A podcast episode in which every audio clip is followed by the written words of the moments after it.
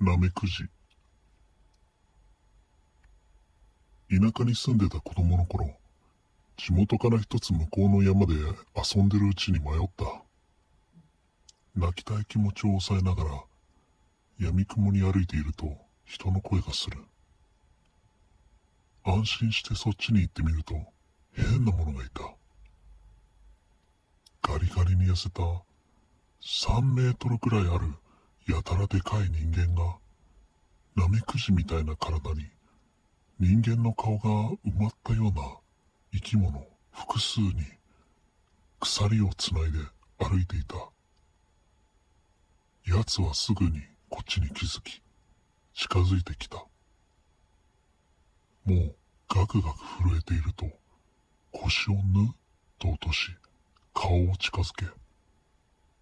このことを一切他言無用と言った。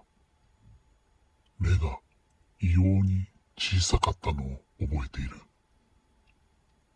道に迷ったのと何とか口にすると奴は少し考えた後ここをこう行けと教えてくれた。